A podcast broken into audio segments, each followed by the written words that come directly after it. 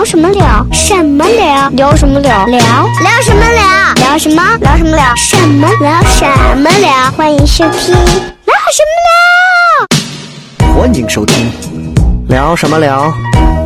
嘿嘿。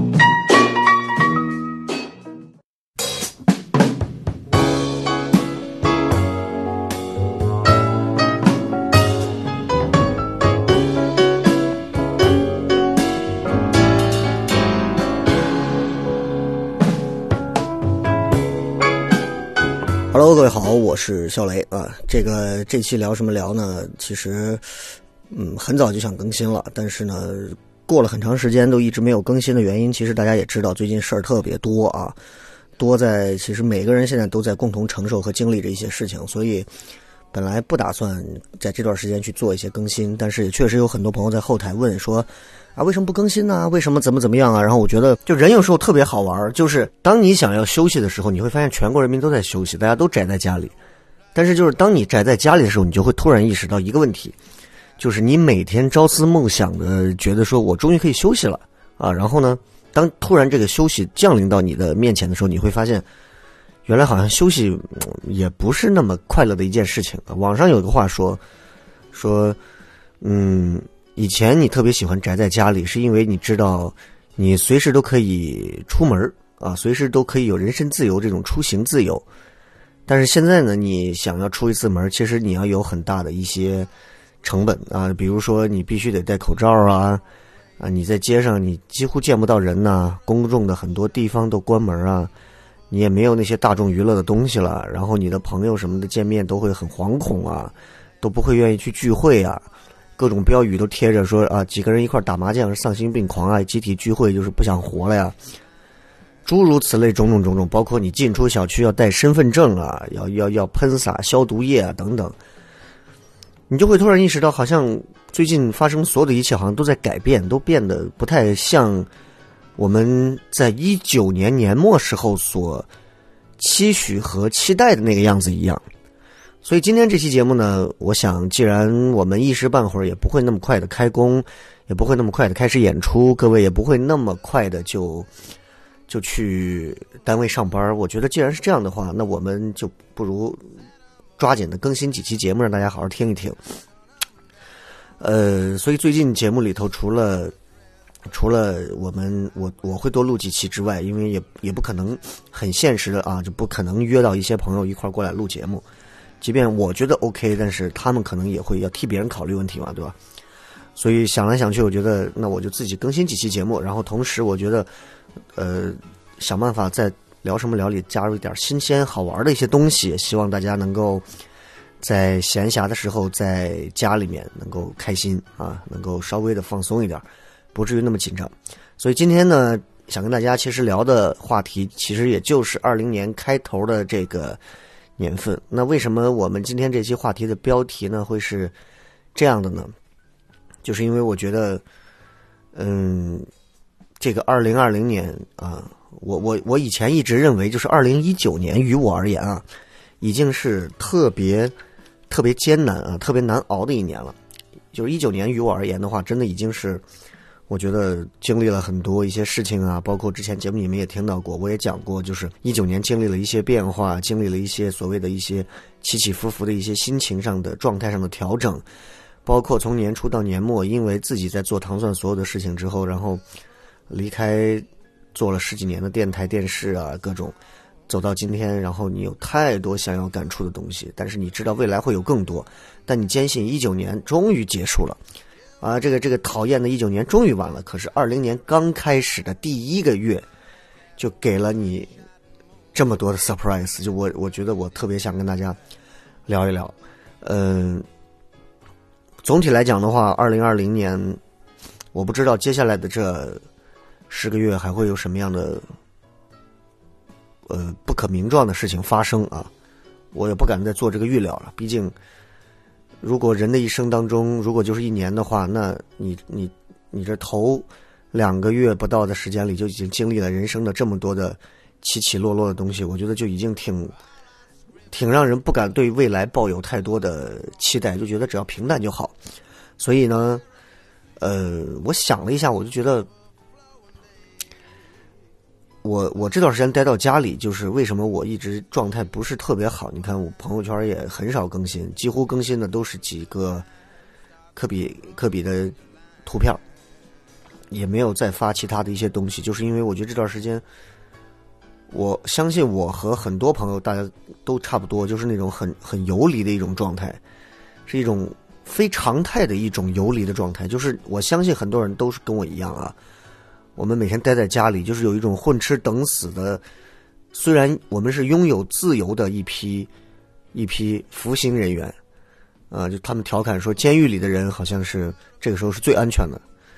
想了想，好像是这样的啊，因为关进来不可能是十天半个月才进来的，几乎都是关了很久的那种犯人。所以想了一下，我觉得，嗯，的确是监狱是这样。但是，谁谁又谁又敢保证说，这个犯人从监狱？服刑人员从监狱离开，出门啊，获释啊，他出来了。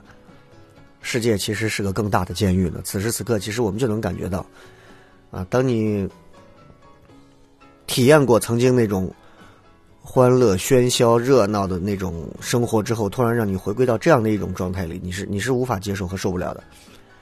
嗯，所以其实这段时间想了很多东西，因为也经历了很多东西。所以今天就想把这几天的一些感触跟大家好好的说一说，也是我觉得最近持续让我的心情一直不高涨的很重要的几个原因吧，啊，跟大家分别来讲一讲。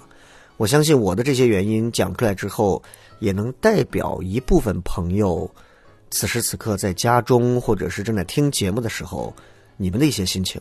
OK，那我要讲的第一个事儿呢，就是。过年呢，就过年这个事儿，嗯，其实在这个这个这个新的这个肺炎没有出来之前，说实话，我是我是不太期待过年的。就是我觉得，我不知道，我不知道你们会不会也是这样啊？就是可能随着年龄增长，或者或者时代发展到这一步吧，就是就是春节已经没有没有那个味道了，已经没有那个味道了。呃，我去年的时候可能是我。我对于春节还有最后一丝期待，就是因为我还会去惦记，还可以吃一顿好吃的年夜饭啊，家人团聚等等等等。但是其实这两年下来，家里的很多变化，再加上自己的一些心情的一些变化，就会，我觉得春节于我来讲是一种折磨，是一种折磨。所以我特别钦佩，特别佩服，也很羡慕，像我爷爷、我奶奶他们，就是在我我已经都十来岁、十几岁了。他们还会每年啊，就是按照这种古代不是古代，就是就是传统的那种说法啊，就是腊月二十几怎么怎么地，腊月二十几怎么怎么地啊，蒸蒸馍，然后蒸花卷儿，然后去做各种各样的如何如何的，就就就这这些东西，就是就他们会严格的按照这些啊，穿新衣、扫房干嘛？就你知道这种仪式感的东西，让我特别的特别的羡慕，也特别的钦佩。就我觉得。我觉得这是我们这一代的人都没有，甚至于比我比我小的这一代九九五后啊、零零后啊，我们都不太在意的东西，不太在意的东西，就是哪有仪式感可言，对吧？现在现在说实话，以前约个女生，我还要写信，还要落款，我还要我还要设计上贴上几个小贴纸。现在说实话，微信、探探、陌陌这些东西，你所有东西都取消掉了。但是这个世界是需要有仪式感的，对吧？是需要有仪式感的。如果没有仪式感，我觉得。就很就很没有乐趣了，那就是因为没有了仪式感，所以我觉得春节于我而言就是少了。至少第一个，我我我我不 care 的一个事情，就是就是我觉得过不过这个年都一样，甚至于过年让我感到折磨，不过年我反而觉得特别的心安，因为我每周正常的工作安排都 OK 的。比如说，嗯，你看，比如说这个这个这个这个。我们周日、周一是休息的，然后我们周二，呃，忙我们的工作，然后周三有我们的开放麦，然后周四周五是我们的啊，周四是在我们做我们的其他事情，现在然后周五、周六会有我们的演出，然后周日呢我们就休息陪孩子干嘛各种，我觉得就很规范嘛，对吧？就上班族来讲都很规范，但是现在就现在这个一过年，除了看春晚，你还能想到什么？就是聚餐吃。可是现在对于中国老百姓来讲，就绝大多数中国老百姓来讲，吃好像已经不能构成一个特别让让让人觉得有有点的一个东西，你知道吗？就是平时里我们吃的已经够爽了，你知道，只要我想吃，我也可以一个月三十一天，然后九十多顿饭，顿顿都吃羊肉泡馍，只要你愿意啊。当然，如果你是爱吃这个，我顿顿都吃油泼面，顿顿都吃米饭，顿顿都吃鱼，顿顿都吃火锅，都 OK 的。所以过年的点到底在哪里？所以这么集合下来，我来想，在我小的时候，我那么喜欢过年的原因，真的有太多的综合性的东西了。可现在，当所有东西都满足了之后，你会发现就失去了那个味道。你会突然想到，又是一句所谓的别人已经总结过的话：小的时候看到什么你都想要，长大了你有能力要了，可是你什么也都不想要了。这个是最可悲的东西，这个真的很可悲。我不知道过年这段时间大家在家里面还会有多少人去。去扎麻叶啊，贴窗花啊，扫新房啊，叠红包呀，给孩子们会准备新衣啊。当然，现在再不会有放炮的事情。总而言之，这些东西过去之后，你就会发现，嗯，整个二零二零年对我来讲最开心的可能就是十七、十八、十九号那几天，我们的封箱演出演了四场。演完出之后，包括演的最后一天的那场，十九号还是二十号，我忘了。最后那天我们在光阴那场演完。我觉得那天我整个状态特别好，然后我一直还保留着那天我们的我的那段视频。嗯，我也我也一直希望能够在新的一年保持这样的一个状态。就这些东西是我对于二零二零年最大的一些希望。春晚我没看啊，然后里面那些小品里面那些我也都没，因为春晚当天的时候已经发生一些疫情了，所以。其实我我我我不能说我自己很很很伟大啊，但是我确实也，一个是对年没兴致了，一个是对于疫情闹得很没有心情了。然后就你看到春晚上大家各种高歌啊，各种吟诵啊，各种各种啊，在怎么样啊？我我特别明白他们想要表达什么，他们特别想要为何而颂歌。但是我确实作为老百姓来讲，我觉得春晚质量水准越来越高了，可是。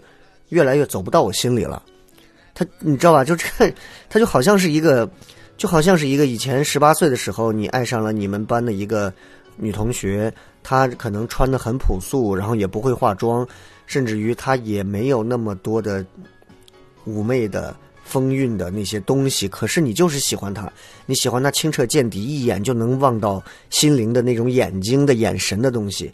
你喜欢他睫毛扎起来的样子，你感觉整个世界都被忽闪起来了啊！你喜欢他手指，你喜欢他的走路的时候背后的那个背影，你喜欢他的头发在风中吹过之后散落的发香，就各种的东西你都是喜欢的。那所有的点构成了所谓的那段最纯洁的初恋。十五年以后呢？二十年以后呢？你会遇上无数个妹子，你会喜欢上各种各样的姑娘。有些姑娘会向你投怀送抱，有些姑娘会向你暗送秋波，也有那些姑娘长得很漂亮，她们把自己的鼻子垫得很高，额头垫得很宽、很高、很高阔，然后嘴唇垫得很丰韵，胸垫得很大。但是你知道，你只能得到他们的肉体，并不能得到他们的灵魂，你明白吗？所以就是就是，it's gone，你知道，所有东西都过去了，已经都过去了。你你不再是那个可以。和一家人围坐在年夜饭前，去感受这个所谓春节的那个小孩子了，一切都在改变。但是我希望通过这些所谓的小小的、小小的悲凉的东西，能够唤起大家去看到更美好的东西。比如我刚刚说的仪式感，现在还有多少人有仪式感？现在还有多少人会会在各种各样的节日当中去和家里人去做一些有仪式感的东西？啊，你们的这个结婚纪念日啊，你们相亲相爱的日子啊，你们的生日啊，还有多少人会有仪式感？我觉得很重要。其实连我有一段时间我都很很厌恶有仪式感，因为我觉得干嘛呀？但是其实仔细的跳出来想，真的是不对的。所以这个是我想跟大家说的，就是我想分享的第一个我的感触，的确不是一个很好的心情。这也是我觉得整个二零二零年让我。让我让我很糟糕的第一个心情的起点就是过节这个事儿，啊，确实不是很，不是很让我特别舒服，啊，不是很让我特别舒服，就是哎呀，年不像年啊，的确这样。但我我仍然希望听完节目的朋友，大家在二零二一年春节的时候仍然还能保持着热情。我也在努力调整自己，去让自己的二零二一年的春节去调整一个更好的状态，啊，但是但是就是你知道，就是内心当中有些东西。已经已经不对了，你是回不去的，明白吧？就真的是回不去的。嗯，第二个就要说说我们最近的这个大最大的这个事儿，就是这个和十七年前的非典疫情一样的这个事儿。啊，我不知道，我我是一个有时候挺相信宿命论的人。以前有一个电影叫《金星食人族》，我忘了他当时这个《金星食人族》是那个给我留下了很深的一个印象啊。他当时就是说这个这个这个这个这个妖怪啊，把一车的小孩都都给抓起来，挨个挨个，反正都是想办法吃完。这个妖怪又能飞能跑，皮厚血血槽又满，又打不死，然后最后被父子两个人干掉，然后封印起来。好像就是是多少年？是二十三年还是十七年还是多少年？然后他们就会再活一次，这样就类似这样的一个事情。我当时留下很深的印象，然后我就觉得，是不是很多事情都会有一个因果轮回的东西？你看国外也经常会有多少年之后他又会如何如何，多少年之后又会怎样怎样啊？小丑归来如何就都是这样。那我前两天在公众号上写了一篇关于这个十二零零三年过去了，我很想念他这样一个事情。我回想一下非典的事儿，我是真的有点想不起来了。我唯一印象就是我文章文章当中写到的，我说我在那个金花路那个十字，金花南路那个十字在那走，然后两边都是荡扬起的那种工地的那种灰尘的时候，我咳嗽了几下。当时我记得蓝天白云，空气就和现在的冬天是一样的好。我咳了几下，身边马上就有人很很很很那样的看我，你知道吗？但是我现在的印象就是十七年，我现在印象就是当时我觉得。非典好像过去的还挺快的，是吧？就没有那么 没有那么像现在一样，感觉感觉好像还没结束，还还离离真正的爆发的这个最高点还没到。所以，二零零三年那个非典呢，很多人可能已经忘了很多东西了啊，已经忘了很多东西了。呃，我可能能记住的东西，也就在文章当中也都基本上写出来了。但是当时应该也在家里面待了一段时间。也是待过一段时间，因为出去也没地儿去，当时提前毕业也回不了学校，也不能跟同学见面。呃，我当时印象特别深的就是，好像我在家待了一一个一个礼拜。你要知道，那个零三年那个时候啊，你没有什么网上可以玩的东西，手机也就是那种按钮的，你没有什么可以干的事儿。我憋了一个礼拜，然后把当时把我憋疯了。我记得我当时就是也找不到工作，觉得前途一片渺茫，然后我打电话。给我好像当时的女朋友打电话，哇，然后就特别悲伤的在讲我现在的状态和心情等等，但是聊什么我已经都忘了，我已经都忘了，就是那那个时候，然后这十七年发生了太多的变化，这十七年发生了太多的大家都无法想象到的事情，然后这十七年就过去了，哼，啊，有的人结了婚，有的人有了孩子，有的人有有了第二段婚姻，甚至更多段婚姻，有的人有了第二个孩子，甚至更多个孩子。终于到了二零二零年，就是我们所谓的二十一世纪的一零年代过去了，哇！我们终于要迎来了像科幻片里以前才写过的二零二零年这样一个事情。结果呢，发生了这样一个冠状病毒肺炎的事儿。嗯，我直到今天啊，我都不太能，不太能，就是让自己很好的去适应和接受这个事儿。但是呢，你知道环境是很容易影响人的，而且媒体很容易影响人，传播的这些宣传的这些东西，都很容易影响到人。怎么讲这个事儿呢？就是，嗯，你知道我我经常早上睡起来的时候是怎么起来醒的？就是被楼底下有时候这个，嗯，一些大嗓门的一些邻居啊，比如说保安训练啊，然后因为我们家住十几楼嘛，然后就能能能听到，嗯，有时候就是街上那个洒水车，发出那种就是那种。什么什么，噔噔噔噔噔噔噔噔噔那种声音啊，然后还有还有有些新房装修的声音啊，就会把你早上吵醒，你就会觉得你生活在这样一个特别特别让你烦的一个都市里头啊。虽然我们家住的也不算是很闹市了，但是就就真的是，然后嗯，你就觉得你就觉得哎，好想去，好想去逃离的感觉。哎，这段时间呢。我给你们讲一个最最最经典的事，就是我一天早上睡起来，阳光照进我们家的阳台，然后打开我们家两层窗帘，啊，然后阳台外头是一个窗帘，然后隔了它可能有个两三米的样子，然后是我们家里面卧室的窗帘，然后这个时候我们所有的窗户开着，然后万籁，就这个时候我突然醒了，早上早上的时候突然醒了，大概是个九点多、九十点钟的样子，突然醒。醒来的时候呢，我恍惚了一下，阳光特别好，啊，就照在我的腿上。呃，我耳朵里面能听到的声音，只有我们家的猫在地板上跑的声音，没有任何声音。就我一瞬间，我以为我聋了，你知道吗？就我我们听不到任何声音，这特别安静。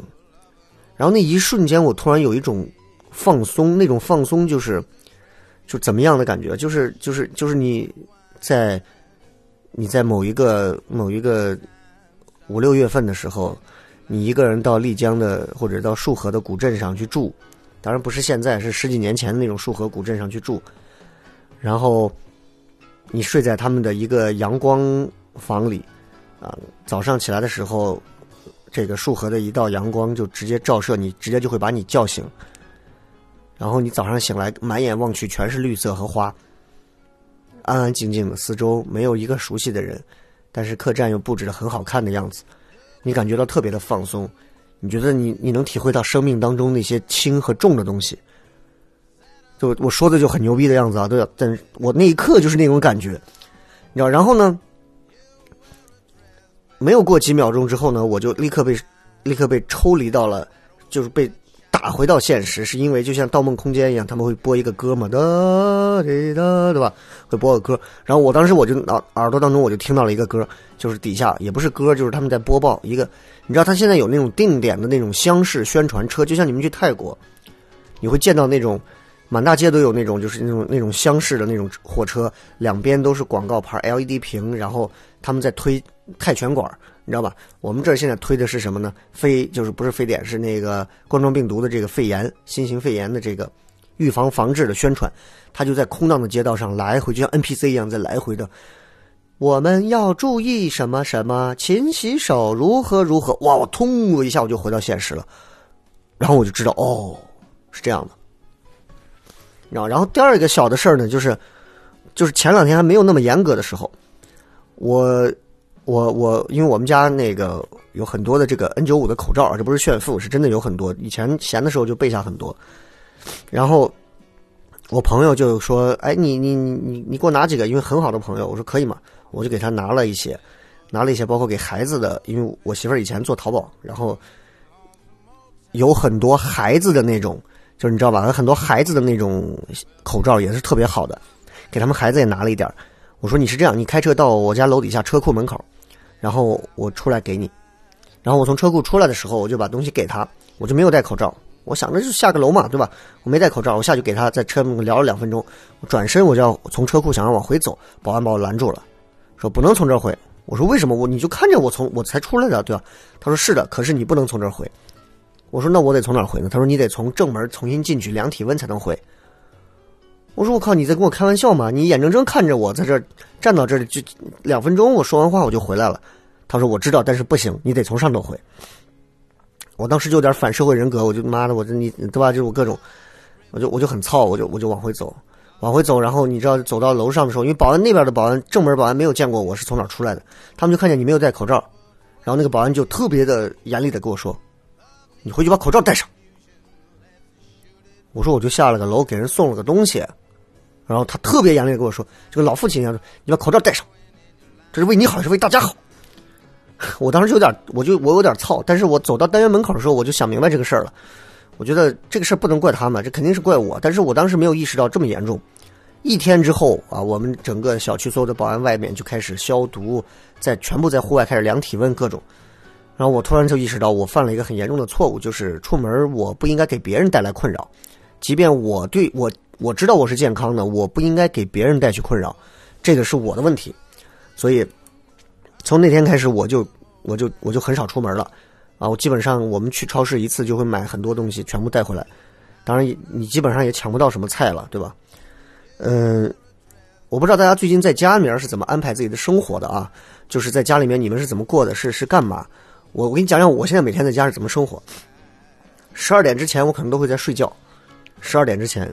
就是也的确没有其他的一些事情，当然我指的是前几天啊，就是这种骄奢淫逸的大年初七之前这几天，嗯，睡觉，卖死睡，然后想着把这一年没有睡的懒觉都睡回来，然后呢，睡醒之后呢，然后去，因为我我我我我闺女在丈母娘家，离我们家也很近啊，因为我丈母娘他们不是护士啊什么的，医院的呀，就他们会比较觉得放那儿比较安全，放心一点，也就不让孩子来回跑了。然后我们会开车过去看看孩子，陪孩子吃个饭啊，一块儿怎么样？然后下午我跟我媳妇回家，回家之后呢，我们两个就开始打开电脑，哎，忙一会儿工作啊，然后呢，或者看电影啊，开始玩会儿游戏啊，对吧？然后到了晚上吃个晚饭之后呢，我们打开体感玩一会儿体感游戏，啊，就 Xbox 这个时候体感游戏是救命的，真的，你滑雪啊、打网球啊、跑步啊、橄榄球啊、棒球啊、高尔夫啊、跳舞啊，都很多这种体感啊。完了以后，我们俩一块玩那个传送门这个游戏，真的，我我推荐大家，其实真的，如果你有 Xbox，你如果你到现在都没有玩过传送门二，你真的应该两个人一起玩一下。真的是，我认为是目前为止双人游戏里面最屌的一款游戏，简单好上手，又真的超级锻炼你的脑洞，特别好玩的游戏。呃，这个是题外话。然后晚上九点多开始，然后我们我们朋友的群里面就会发信息，来吧，我们上班吧。什么意思呢？然后我们就开始，这会儿最近你知道英雄联盟玩无限火力嘛？为了玩无限火力，我专门把这个游戏有有安装回来，然后大家一块玩游戏，玩到了凌晨两三点，然后睡觉。周而复始，周而复始。然后过了这么几天之后，我就觉得，就觉得活着跟死了没有什么区别，你知道？就觉得，哇，我还不如死了算了。真的是天天这样玩游戏，我觉得电竞选手也没有什么值得羡慕的地方，啊，就就基本上就是这样生活。我相信你们也不会比我好到哪儿，最多就是在带孩子上多一些心得。你们也出不去门，你们我不记我不信你们你们的娱乐生活比我还能丰富，对吧？你一个人跟自己打麻将，对吧？你一个人自己玩游戏，也就是这些事儿了。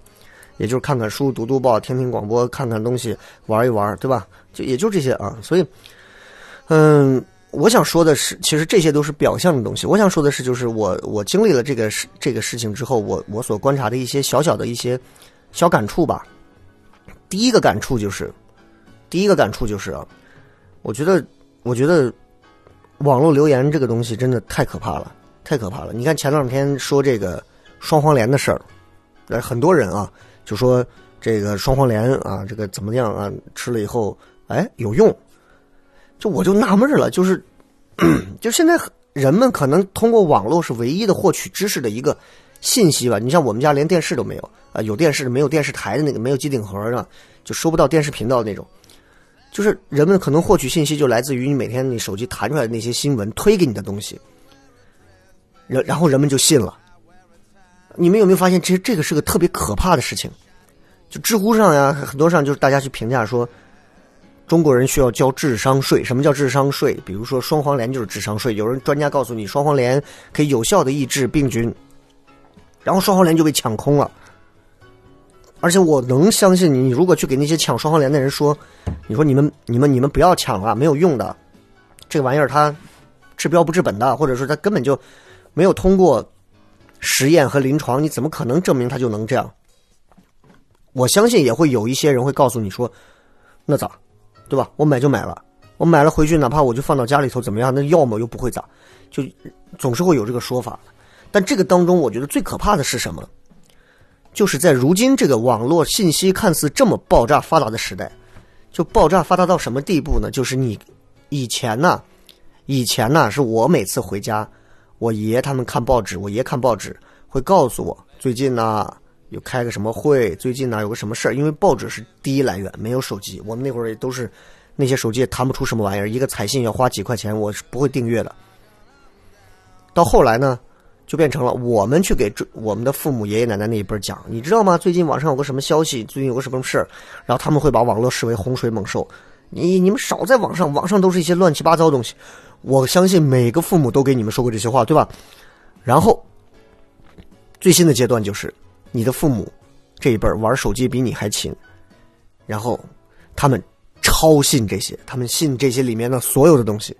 就是有一天突然有一个公众号发了一个信息说，只要你愿意吃屎，屎可以有效的缓解里面的病菌。所谓以毒攻毒，你信不信？一样有人会吃，一样有人会信。真的是这样，就是我觉得最可怕的就是我绕回刚刚的话，最可怕的就是在这样一个资讯爆炸的时代里，人们恰恰没有了、丧失了鉴别真相和鉴别真假的能力。没有了这个东西，你在这个世界里头有再多的资讯是没有用的。就好像海水那么大的一片海，很多人在海上最后会渴死，为什么？因为那海水是不能喝的，就是这样一个道理。可是很多人就会相信。我我我记得有个有个小事儿啊，就是呃，我我还小的时候，可能六七岁吧，七八岁。我为什么会印象特别深这个事儿？因为这个事儿太典型了啊，非常非常典型的一个事儿。就那个时间段里，就三十年前的时候，我爷那会儿可能也就六六十来岁。嗯，他从四十岁就开始健身，呃，不是健身，就是每天早上运动干嘛的。他们五个朋友一块儿商量，从四十岁我们开始一起运动啊。然后他运动到了八十五六岁，啊，然后就摔了一跤，就行动就不是那么好了。但是现在已经九十岁了，身体还是很好。他每天都会坚持运动，只要不下雨不下雪，不影响行动，啊，七八十岁的时候健步如飞的那种很正常。然后呢，他在六十岁的时候，我记得我我五五六七岁时候，他就经常会去找很多的一些养生之道的东西，你知道吗？就是试过很多养生之道的东西。有一次，我不知道他从哪看到一个，就是新闻报道还是什么，就讲说，或者是什么科学杂志啊，就说，人在早晨的第一泡尿，其实里面是富含了很多的营养的，因为你头一天很多东西没有消化掉，有很多的一些营养其实是在人体的第一泡尿里。如果你早上起来就把第一泡尿尿了，那么你的很多营养就会流失出去。怎么办呢？怎么样让这些营养补充回来呢？Just drinking it，你把它喝掉就好了。哎呦，我你你明白我为啥能记住这个事儿了吧？就是 就是，我爷说，嗯，这个这个办法好啊，我我我我要喝尿。我有一段时间啊，我就特别害怕他想起这个事儿来，然后逼着我也喝我的尿，然后我每次就能尿多快就尿多快，赶紧尿完。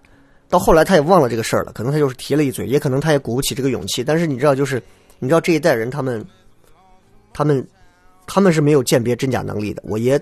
你想这么多年，就是每天盯着七点钟新闻联播去看，可是即便是我，我我这么一个做媒体的人，啊，就因也正是因为我媒体身份这么多年，我很多时候，我恰恰你看，我经常会去吐槽本地的媒体播的新闻，那是什么玩意儿啊？都是一些民生新闻，对吧？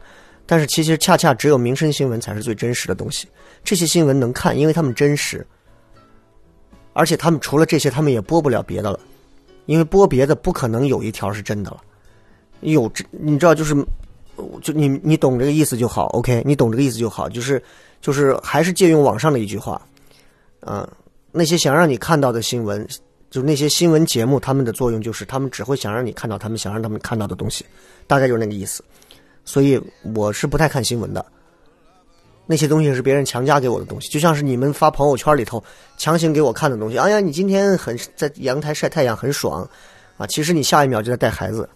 哎呦，你今天跟跟男朋友两个人在在这个坐到家里面的这个这个书房看书啊，这个预防非典，我们读读书，看看报纸，哎呦，特别好。然后呢，其实下一秒你们两个在吵架。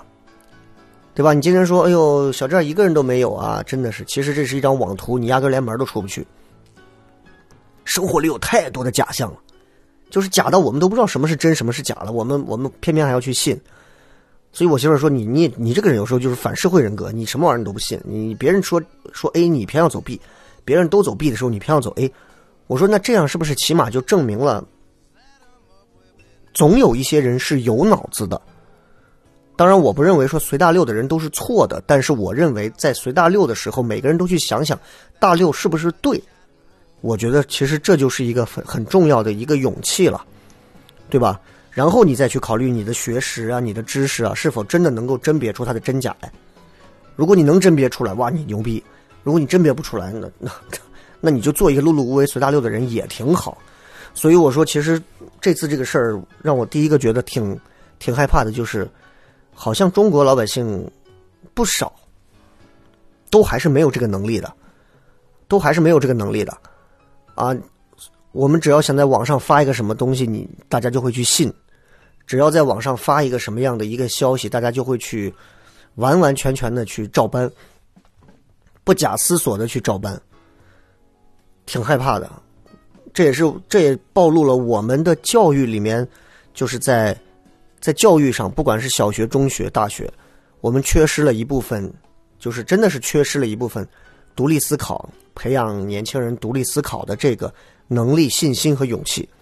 没有这些东西，我觉得是挺这个人今后是挺难离开这个环境去生活的啊，离很难离开这个环境生活的。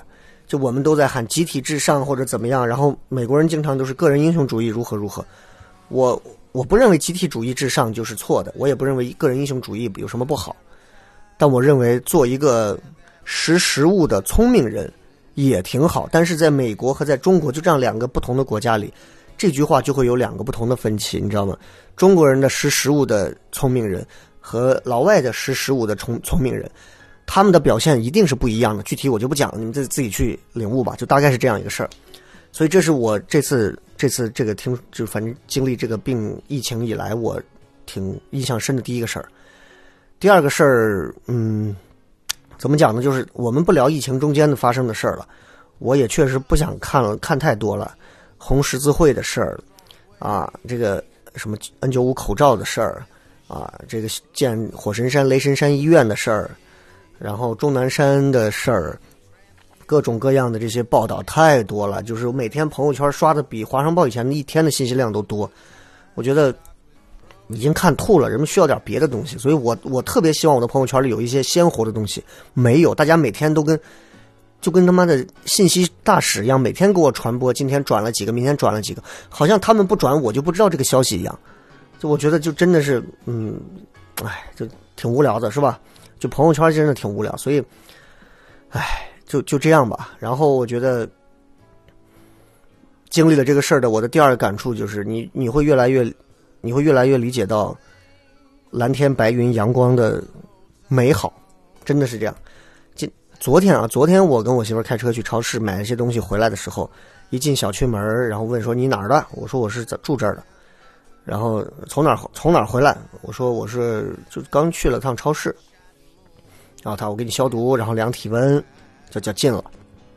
哎，然后我我就停到停到车位上之前的时候，然后我就在我在跟我媳妇说，我说我说我说你，我说你有没有想啊？如果这个事结束了，啊，如果这个这个疫情过去了，如果中国还能，我们所有的城市大家都能保持这样的一种，我我我姑且称为叫洁身自好的这样一种卫生习惯。我们坚持下去，坚持一年。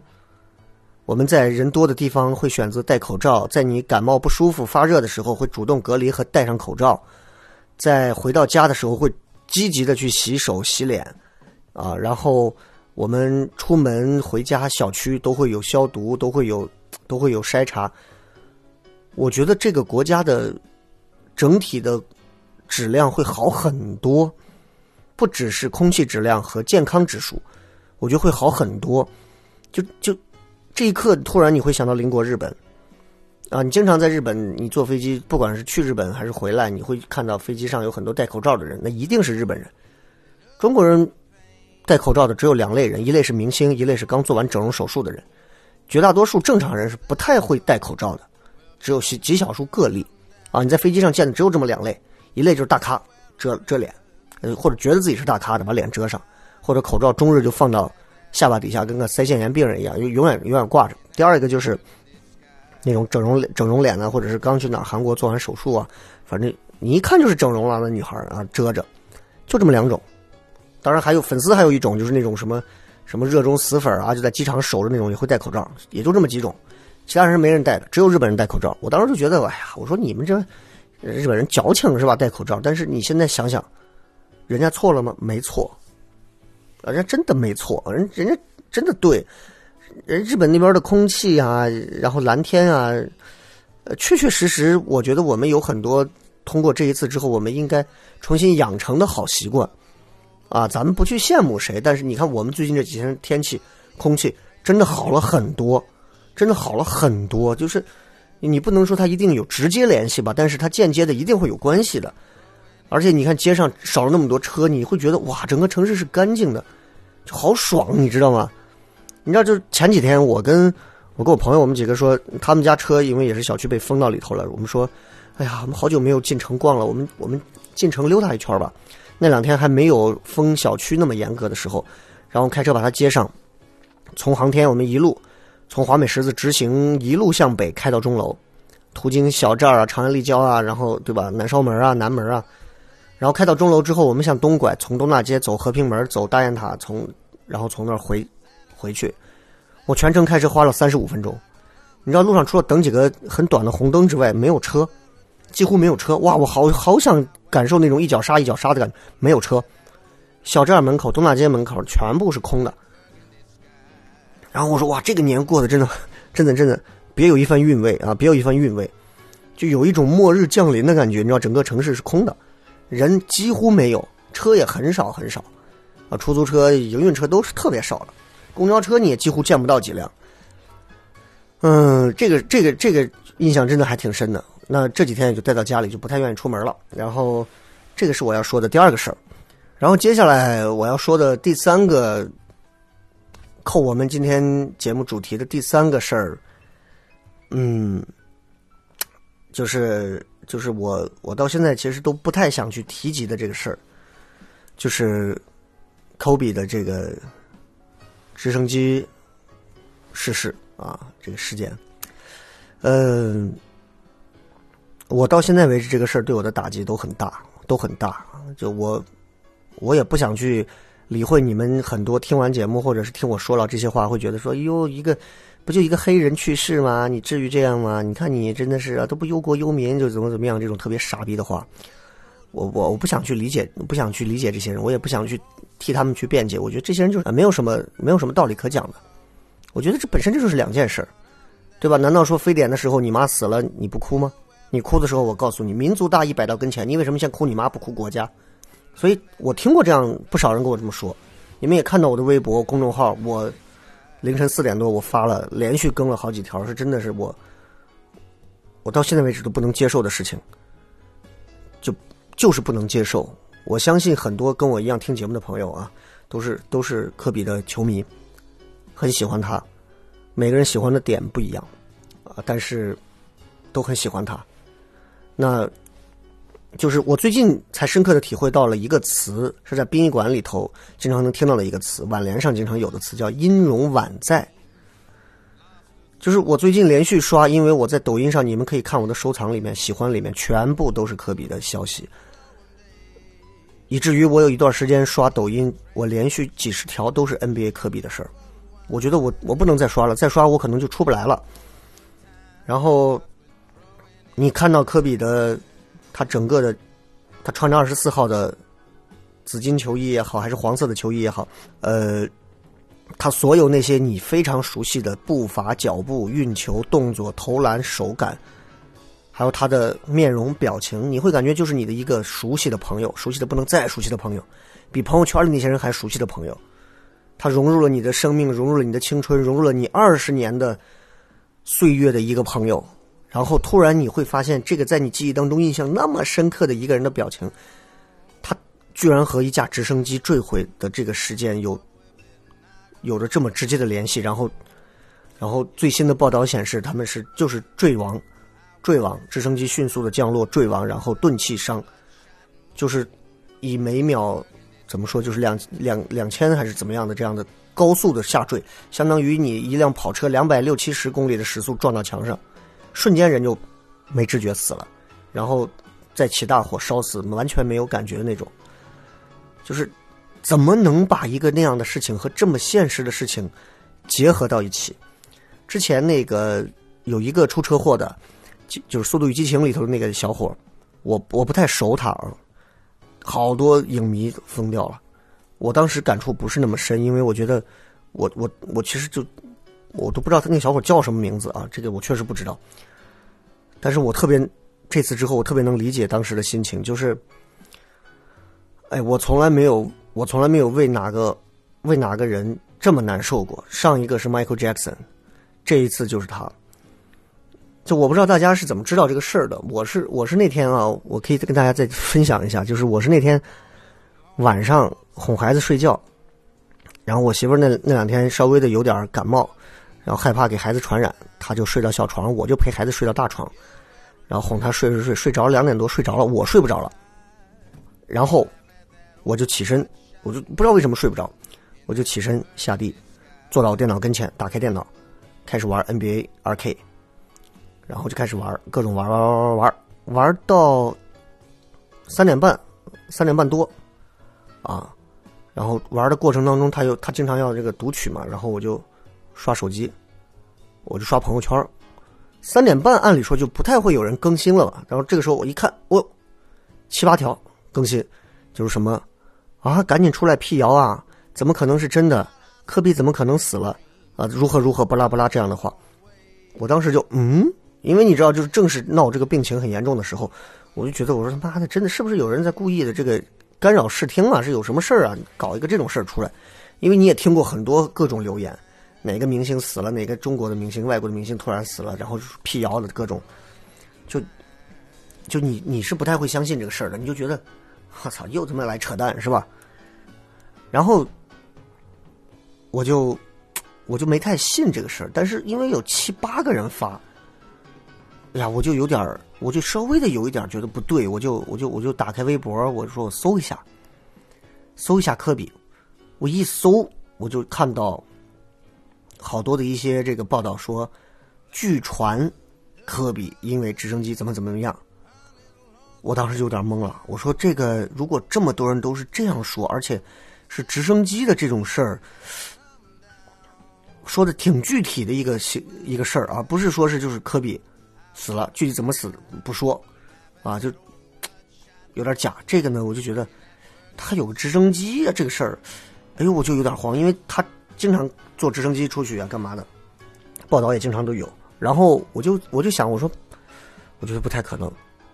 又过了十分钟，我玩完那局游戏，我出来又刷了一遍微博，我当时就定到那儿了，就是因为，呃，新浪的还有 NBA 官网的。外网的好几个同时报，据传啊，谁谁谁死了，然后当时说有五个人在飞机上，哇！我当时就通，我就炸了，我就疯掉了。就是凌晨三四点的时候，你知道人那个时候其实是精神状态是最脆弱的时候，那个时候你特别容易被很多故事打动，特别容易有很多的灵感爆发，你你的很多大脑其实是没有那么多的防御机制的。所以你看，凌晨三四点的时候，你想出很多东西，你觉得特别好笑，其实是大脑累了，心说：“哎，你差不多行了，你这都不错，都不错，赶紧睡吧。”你早上起来，你再想你之前那些创意，你会发现挺傻逼的，是吧？对，就是这样，就是这样。然后我我就当时就就不行了，然后我就我就发了一条朋友圈，我就趴到那儿开始满脸都是眼泪，就开始哭，嚎啕大哭，开始哭。但是因为太晚了，我就憋着一直。然后过一会儿，我媳妇儿醒了过来，说咋了？因为她看到我发的朋友圈了。她不，她不打球，但是她呃，她知道这个，她知道这个人，她也知道我经常玩啊，看选湖人的二十四号谁谁谁什么的。然后他就，他也不知道该怎么说，他就在旁边待了一会儿。我说你你赶紧去睡觉吧，他就走了。我是我呀，我就我就我就在那趴了两三个小时哭，哎呦。真的是撕心裂肺。你知道今天你现在回想，让我去想说，你个大男人哭，对吗？我觉得没什么不对。我觉得我我什么也做不了了，我还能做什么？我的一段二十年的跨越着跨越着各种东西，我这二十年的这二人有多少个二十年呢？对吧？真的就就没有了，就过去了，就结束了。我觉得就太让我。太让我觉得不能接受了，啊，就嗯嗯嗯，怎么说呢？就就是不太能接受，就是到现在都是这样，就是，哎，就不是很能接受这个事儿。我觉得，我觉得每个人都会有自己喜欢一个人的方式，每个人都会有自己崇拜一个人的理由。但是每个人不一样。我记得在我上大学的时候，呃，我们隔壁宿舍有一个小伙儿，他爱打篮球，跟我们一样都爱打篮球。他呢省了一个月的零花钱，买了一双当时的科比在，还是阿迪代言的时候，科比科比二代，是仿的是奥迪车的样子的。你们很多人能搜到，其实现在想想挺丑的一双鞋，但当时觉得很酷啊，没见过啊，两边都是那种灰银灰色的，一双科比二，应该是科比二对。然后他穿着一双这个一千两百八的鞋在球场上打球，我当时就觉得暴殄天物啊！他怎么能穿这么贵的鞋打球？我说我我我这么崇拜，你说我打球 NBA 里头最崇拜的还是 Michael Jordan 啊，科比其实算不上是我最崇拜的，因为科比的很多动作和乔丹太像了，所以因此我是从乔丹的身上转移到了科比。但是乔丹刚加入 NBA 的时候，我那个时候还不看篮球，也不打篮球的。可是科比从高中进入 NBA 的那一天起，我就在看他，看他在全明星上的表现，扣篮大赛的表现，看他在湖人队和奥尼尔的表现，看他送走了一批又一批。最早和 Eddie Jones 他是最佳摇摆人第六人的时候，啊，然后他们的后卫还是 Nick Van Exel 的时候，到后来他们的他们的中锋变成了 Shaq，然后来了之后有各种各样的替补中锋 Campbell，然后然后有队友一代一代再换，一代一代再换，换到后来加索尔，换到 Odom 这一代人。一代一代的这样换，换到现在这一代人，我就觉得，你是一点一点看到一个一个最佳第六人的科比八号，慢慢的成为了一个可以担当一切的二十四号。然后你在他的身上又能看到你最喜欢的球星乔丹的影子，真的，一模一样。你就觉得这个人太屌了，他怎么能和乔丹这么像？他又有自己不一样的才华的东西。其实说实话，如果是。如果是这个事儿，如果说是乔丹突然说不在了，我这一刻我都能稍微的能接受一点点，你知道吗？就是能稍微能接受一点点，就是我无法接受那种暴毙或者突然，就是我们常说的好好的怎么就你知道吧？就是最要命的是科比，我我我我之所以。会这么难受啊！很多人在我朋友圈底下给我留言：“哎呀，你至于吗？怎么这么久了还这样啊？还还在这难受呢？”他们不能理解，他们也不懂，就是每个人对于偶像的认知和和嗯，在内心当中的一个影响范围是不一样的。你知道？有些人是是用我购买偶像的周边，然后去展示我喜欢他。我不是那种，第一，因为我穷，我也没什么钱。第二呢，是因为像我这样的射手，射手座的男男人是是哪种？就是我会我会选择嗯，在精神领域跟他高度的去契合。从我打篮球的第一天起，那个时候是穿着乔丹嘛，然后对吧？然后我一定会像乔丹一样，在左胳膊上戴一个护腕啊，乔丹最早是戴在这个小臂的位置，偏近胳膊肘的位置。到后来，他会直接在胳膊肘上左胳膊肘戴一个护腕，然后直到后来像学科比，我会把一个大的护腕戴到这个胳膊肘朝上偏大臂的位置。对，这是我打篮球我一定会这么干的，就是这是我对于偶像的模仿的一种崇拜。这个东西是没有办法，是你知道只有打球的人才懂，只有打球的人才懂。然后你今天又看了一场球赛，这场球赛里面他做了几个，你怎么他怎么能做出这样运球的动作？你会在球场上去试。你知道吗？就是这个人活在你的世界里，活在你的心里。因为篮球在很长一段时间里是我世界里头最重要的一个角色。就是在我至少结婚前单身的那么长时间里，打篮球。我每年情人节我都打篮球，他们去约会我打篮球，他们去约会我打篮球。然后是我的世界里最重要的一个东西。不管篮球打的好坏如何，我觉得都不会影响你对于这个运动的热爱。首先啊，当然我没有至于打那么坏，对吧？然后。你我又爱玩游戏，所有的 NBA 的系列的游戏，从最早的 NBA 的九七那会儿还是土星机子上 PlayStation 上，然后一直玩到现在的 Xbox 上，然后各种 NBA 的二 K 到二 K 二零了，哇！你会你会玩他所有在上面的科比的这个所有，你会试图在球场上模仿出他所有的动作。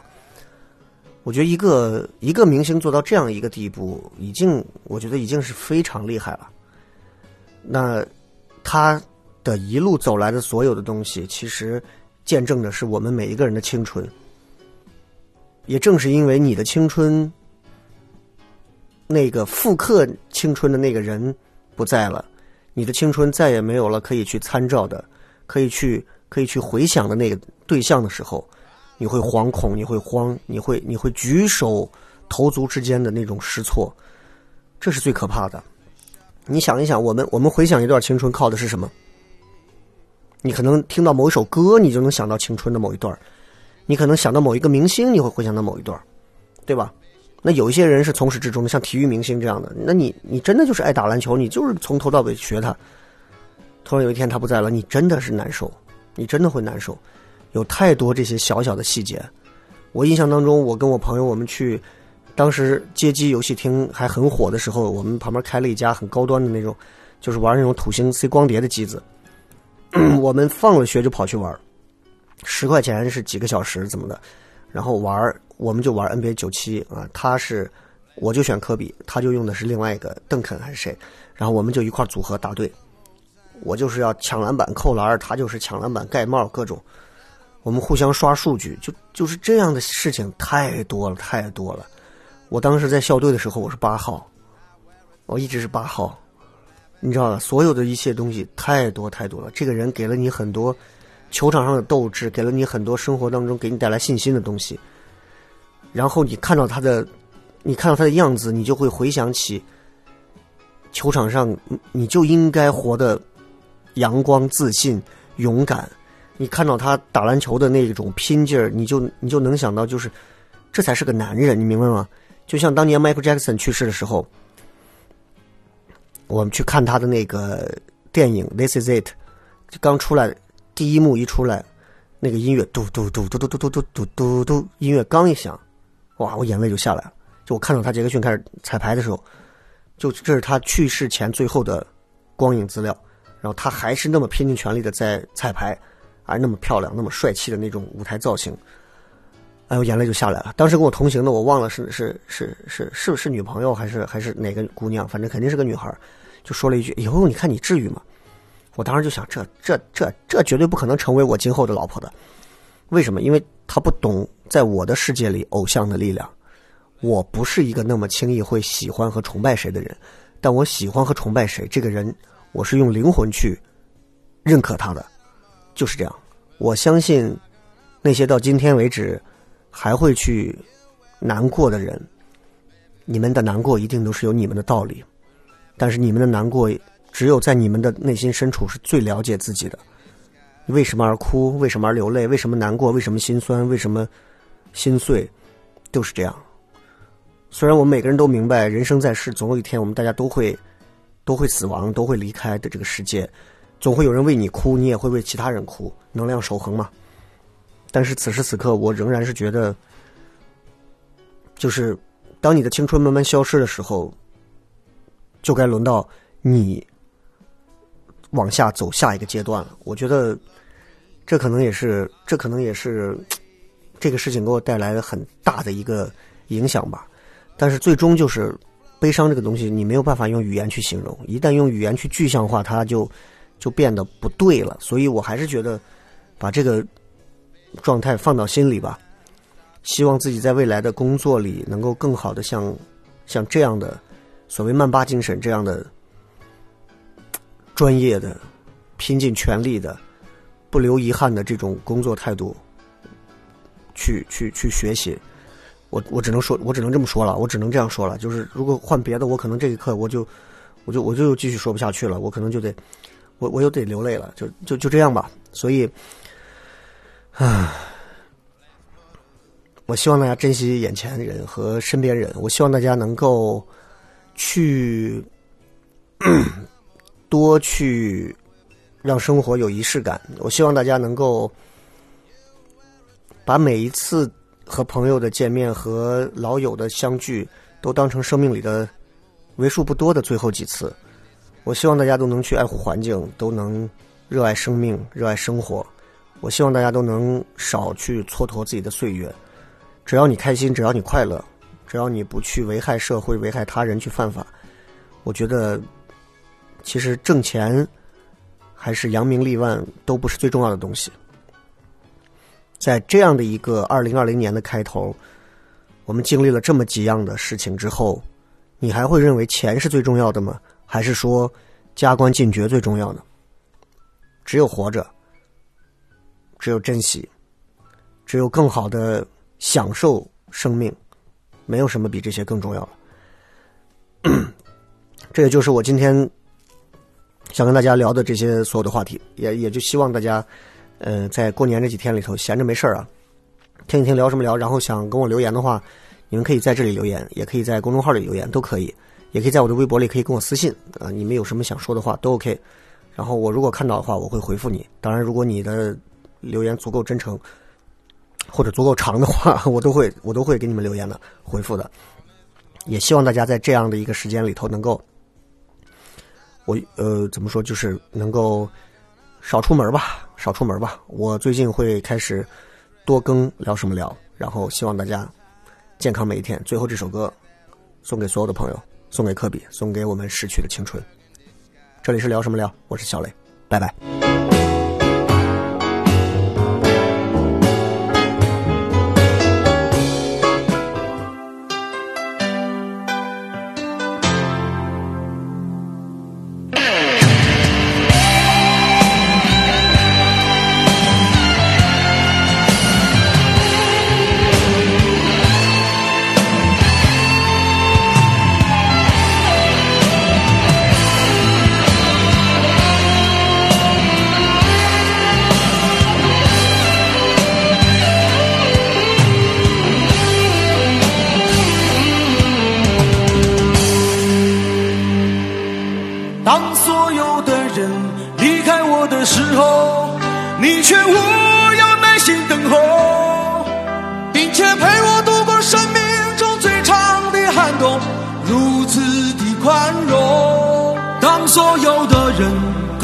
我的时候，你要我安静从容，似乎知道我有一颗永不安静的心，容易震动。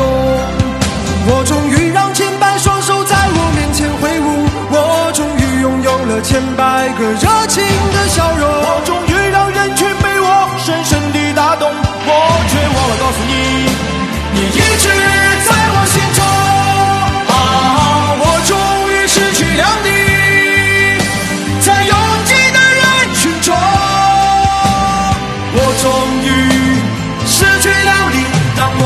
人生第一次。感到光荣，啊！我终于失去了你，在拥挤的人群中，我终于失去了你，当我的人生第一次感到光荣。当四周掌声如潮水一般的汹涌，我见到你眼中有伤心的泪光闪动。